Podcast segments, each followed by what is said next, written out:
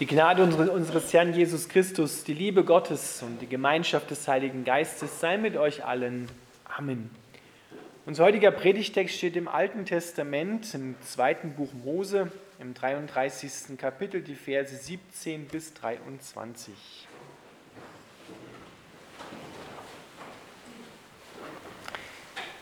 Der Herr sprach zu Mose, auch das, was du jetzt gesagt hast, will ich tun, denn du hast Gnade vor meinen Augen gefunden und ich kenne dich mit Namen. Und Mose sprach, lass mich deine Herrlichkeit sehen. Und Gott sprach, ich will vor deinem Angesicht all meine Güte vorübergehen lassen und will ausrufen den Namen des Herrn vor dir. Wem ich gnädig bin, dem bin ich gnädig. Und wessen ich mich erbarme, dessen erbarme ich mich. Und er sprach weiter, mein Angesicht kannst du nicht sehen, denn kein Mensch wird leben, der mich sieht. Und der Herr sprach weiter, siehe, es ist ein Raum bei mir, da sollst du auf dem Fels stehen.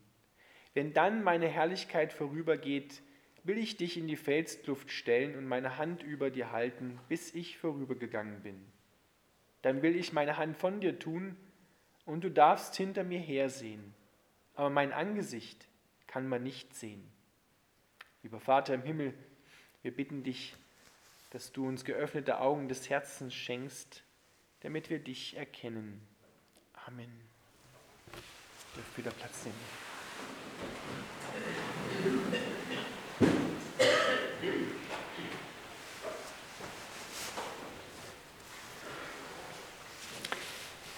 In unserem Leben werden wir immer wieder mal vor kleineren größeren oder ganz großen Herausforderungen gestellt. Und wie das Herausforderungen so an sich haben, erzeugen sie dann bei uns mehr oder weniger Sorgen, Ängste und Zweifel. Mose empfängt von Gott eine ganz große Herausforderung. Er wird von Gott beauftragt, nach Ägypten zu gehen und den Pharao, den damals mächtigsten Mann der Welt, zu bitten, dass er sein Volk, was er geknechtet und versklavt hat, ziehen zu lassen. Das waren immerhin nicht wenige, ging ja auch um einen Wirtschaftsfaktor. Und Mose hat, als er den Auftrag von Gott kriegt, wie das so ist, tausend und eine Ausrede, warum er da nicht hingehen kann. Er sagt unter anderem, Gott, ich kann nicht sprechen. Gott sagt, kein Problem, ich stelle dir deinen Bruder Aaron zur Seite, der ist ein großer Redner, der wird dir helfen. Ja, aber Gott, was ist, wenn Pharao das Volk nicht ziehen lässt? Was soll ich dann machen? Gott sagt auch kein Problem, ich werde solche Wunder tun, dass der Pharao dein Volk, mein Volk ziehen lässt. Ja, aber Gott, was ist, wenn die Israeliten mir nicht glauben, dass ich sie herausführen kann? Auch dafür habe ich gesorgt, sagt Gott. Geh nach Ägypten.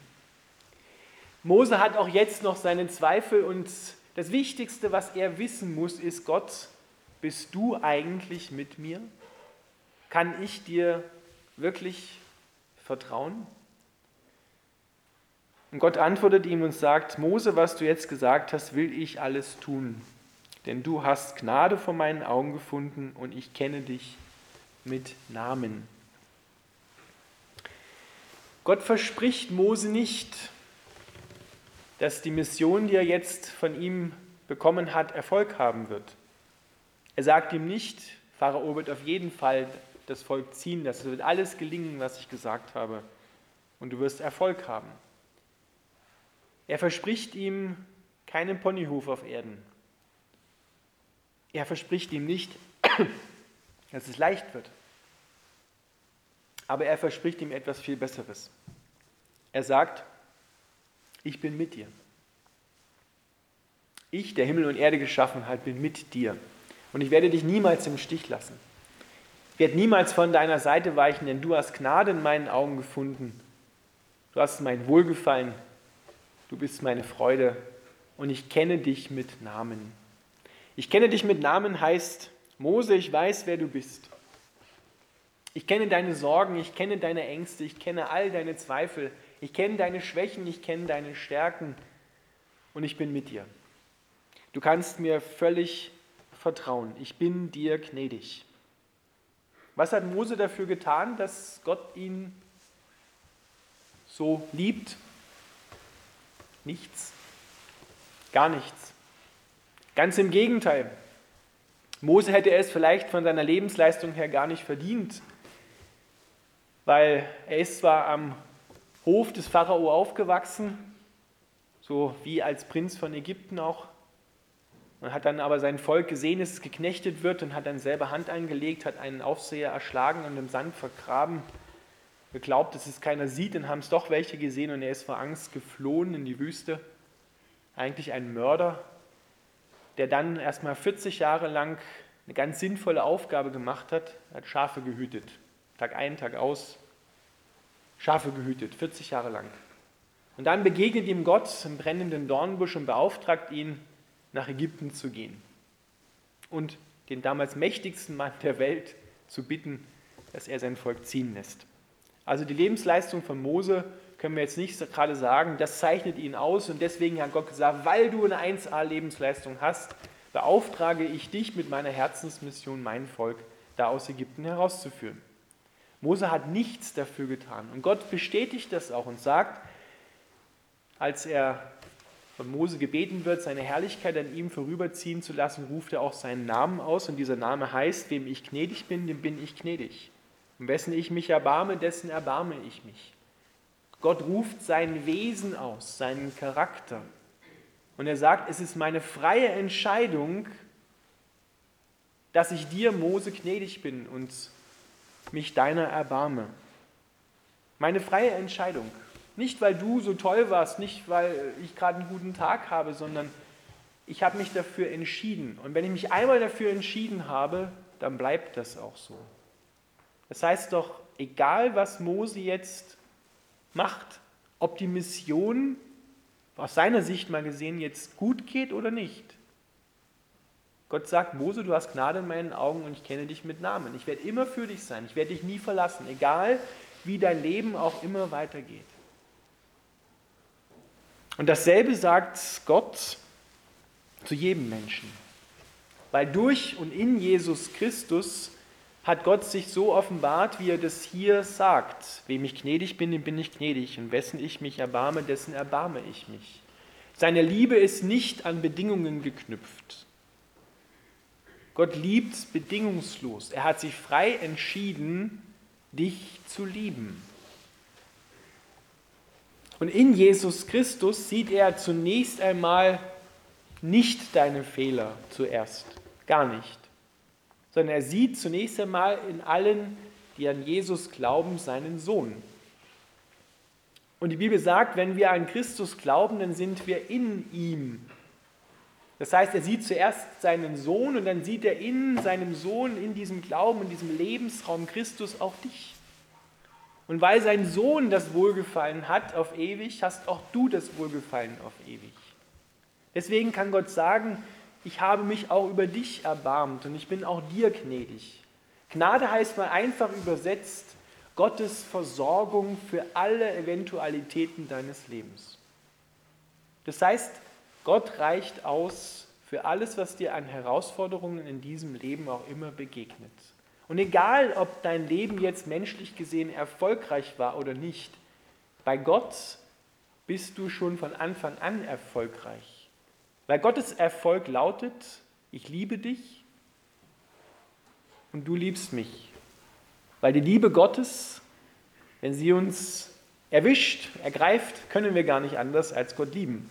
Und das ist Erfolg bei Gott. Da geht es nicht um eine Leistung, dass du irgendwo hinkommen musst, irgendwas vorweisen musst, sondern weil er sich frei entschieden hat, bist du schon von Anfang an erfolgreich. Mehr geht nicht und weniger geht auch nicht. Und du kannst es auch in dem Sinne gar nicht versauen. Weil Gott sich ja entschieden hat, dich zu lieben, nicht du. Seine Liebe hängt nicht an dir, weder an deinem Aussehen noch an deiner Leistung, ist jenseits deiner Leistung. Und das müssen wir und dürfen wir Gott sei Dank ergreifen. Wem ich gnädig bin, dem bin ich gnädig. Und wessen ich mich erbarme, dessen erbarme ich mich. Das ist Gottes Wesen. Und wenn wir das hören, dann dürfen wir immer wieder auch an Gottes Treue dabei denken. Nicht nur an seine Barmherzigkeit, sondern auch an seine Treue. Denn immer wenn in unserem Leben mal was schief geht, dann haben wir so die Empfindung und die Idee, okay, jetzt, jetzt ist Gott bestimmt irgendwie sauer auf mich. Aber das ist überhaupt nicht der Fall. Denn Gott ist in Jesus Christus Mensch geworden, aber er ist auch Gott und mit keinem Menschen vergleichbar.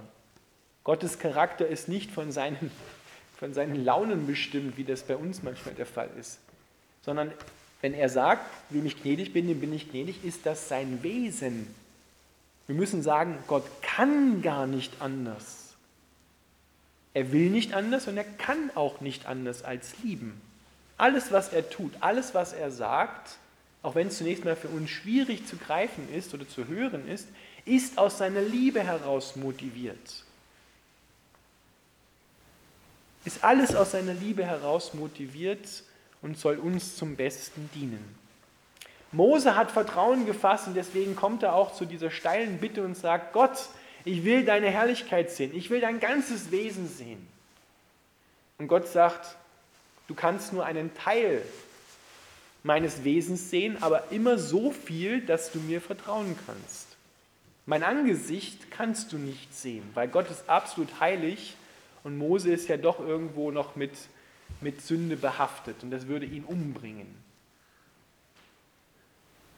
Nun müssen wir uns ja fragen, wenn wir das Neue Testament schauen, ist in Jesus Christus nicht Gott völlig offenbar geworden? Haben wir nicht, wie er selber gesagt hat, wenn wir ihn sehen, den Vater gesehen? Ja, sowohl als auch. Die Offenbarung Gottes hat zugenommen, sie hat begonnen. In Jesus sehen wir den Charakter Gottes, das Wesen Gottes, eins zu eins. Aber wir können Gottes Angesicht auch hier auf der Erde noch nicht vollständig schauen. Erst wenn wir im Himmel sind oder auf der neuen Erde, können wir Gott von Angesicht zu Angesicht sehen. Paulus beschreibt das so, dass er sagt, wir sehen Gott jetzt wie durch einen dunklen Spiegel. Damit hat er einen antiken Spiegel vor Augen, der nicht wie unser, unsere Spiegel heute so schön glasklar ist, gab es ja damals noch nicht, sondern das waren polierte Metalloberflächen. Und da sieht man sich etwas verschwommen drin. Das ist so wie wenn man, wenn man durch Milchglas hindurchschaut. Ja, da erkennt man Umrisse, man kann erahnen, was es ist. Manchmal erkennt man ein bisschen was Klares auch. Man weiß, was es sein könnte, aber man sieht noch nicht alles ganz scharf. Genauso ist es mit Gott auch, sagt Paulus. Wir erkennen hier bruchstückhaft, sagt im ersten Korintherbrief, von Gott etwas, aber noch nicht alles. Aber immer so viel, dass wir Gottes Liebe total erfahren können und dass wir ihm total vertrauen können. Wir müssen nicht alles sehen, wir müssen auch nicht alles verstehen und ergründen, aber es reicht immer aus, dass mit wir Gott in allen Lebenslagen vertrauen können. Das sagt Gott hier Mose. Wenn meine Herrlichkeit dann vorübergeht, dann darfst du hinter mir hersehen. Ist es nicht in unserem Leben auch so? Wenn uns Gutes widerfährt und Gott Notsituationen wendet, dann kriegen wir es manchmal gleich gar nicht mit. Aber im Nachsehen, im Hinterherdenken, im Rückspiegel sehen wir ja, halt mal, das ist ja Gott gewesen. Das ist ja Gottes Herrlichkeit gewesen, seine Schönheit, die da in mein Leben hineingekommen ist und die ganze Hässlichkeit von Schmerz und von Krankheit und Misere und Zerbruch weggemacht hat. So geht es uns auch. Wir sehen oft erst im Nachhinein, dass Gott in unserem Leben vorübergegangen ist und geblieben ist eigentlich auch, ja, seine Gegenwart da ist. Wenn du vor einer Herausforderung stehst, dann darfst du wissen, ein Herzenswissen, dass Gott mit dir ist dass Gott mit dir da hineingeht. Er verspricht dir nicht, dass du erfolgreich sein wirst. Das ist oftmals auch der Fall. Aber er verspricht dir, dass er mit dir ist. Jesus hat nie gesagt, dass das Leben hier auf der Erde ein Ponyhof ist. Er hat nie gesagt, dass es eine Idylle werden wird, nur Idylle. Sondern er hat gesagt, es wird auch steile Strecken geben und tiefe Täler geben. Aber ich bin mit dir. Alle Tage bis an der Weltende. Ich werde dich niemals im Stich lassen. Ich werde immer zu dir halten. Ich werde immer für dich sein. Ich werde dich auch rausreißen aus der Not und dich neu zu Ehren bringen und dir Leben schenken. Das hat er versprochen. Und ich werde alles dir zum Besten wenden. Darauf müssen wir vertrauen. Weil wenn wir immer denken, wir müssen erfolgreich sein, dann ist unser Leben schon wieder an Leistung geknüpft. Aber so vertrauen wir einer Person.